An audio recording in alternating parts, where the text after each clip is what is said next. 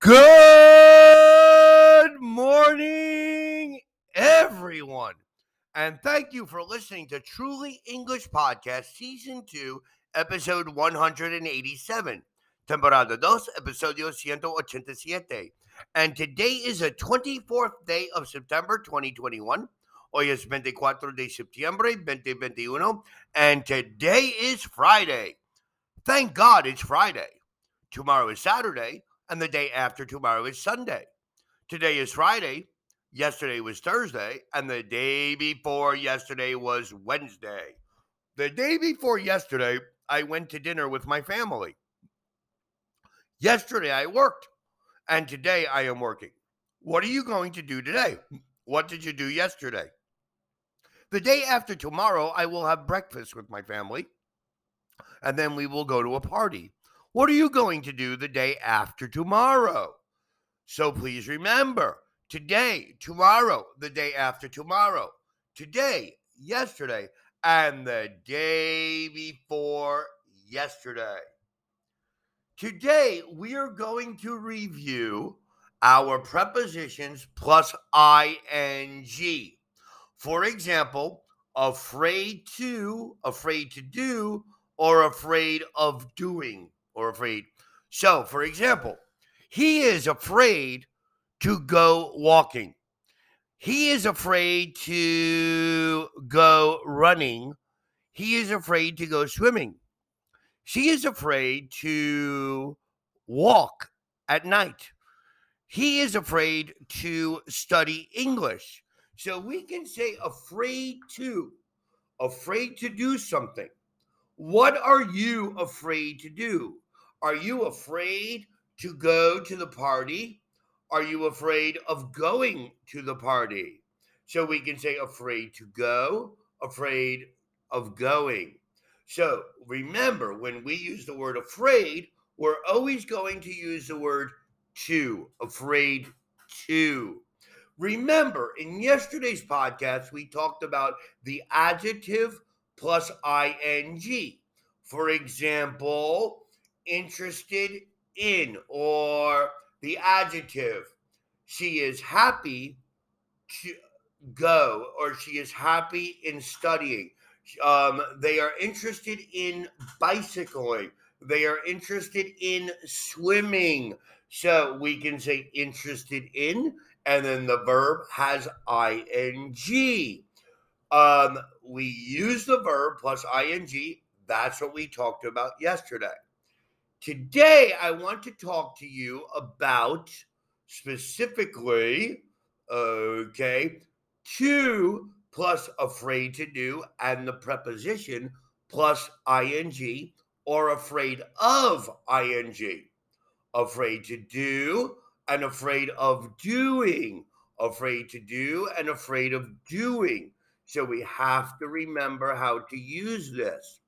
For example, we can say, I am afraid to do something. I don't want to do it because it's dangerous or the result could be bad. This part of town is dangerous. People are afraid to walk here at night. They don't walk here because it's dangerous. James was afraid to tell his parents what had happened. He didn't tell them because he thought they would be angry. I am afraid of something happening. I am afraid that something bad will happen.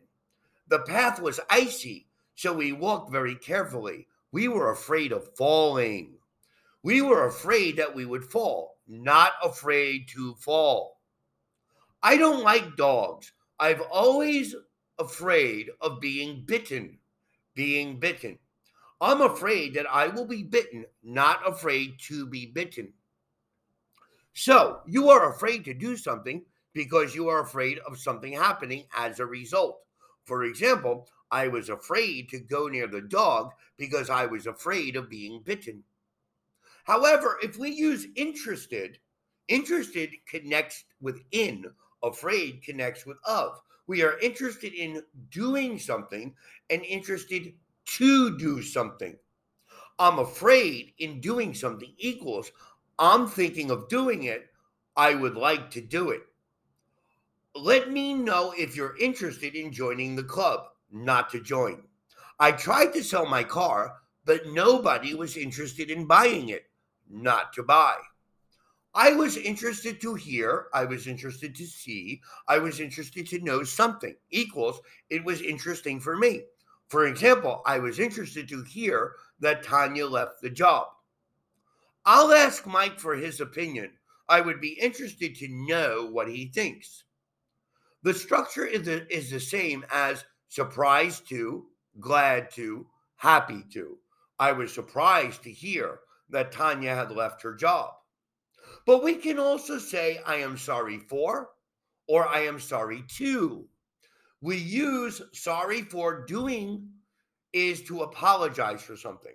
I'm sorry for yelling at you yesterday. You can also say, I'm sorry I yelled at you yesterday. We use sorry too to say that we regret that something had happened. I'm sorry to hear that Nikki lost his job. I'm sorry to hear that many people have died from the coronavirus. I've enjoyed my stay here. I'll be sorry to leave. We also say I'm sorry too, to apologize at the same time we do something. I'm sorry to bother you, but I need to ask you a question.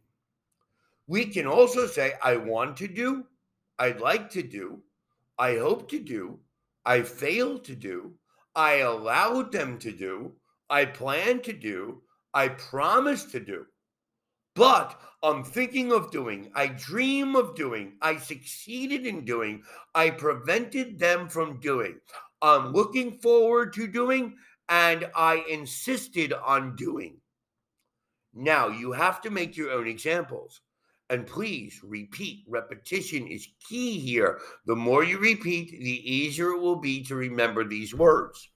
Please send us any requests for future episodes or any comments to info at trulyenglish.com.mx or to our Facebook page, our Twitter feed, or here in Anchor Podcasts.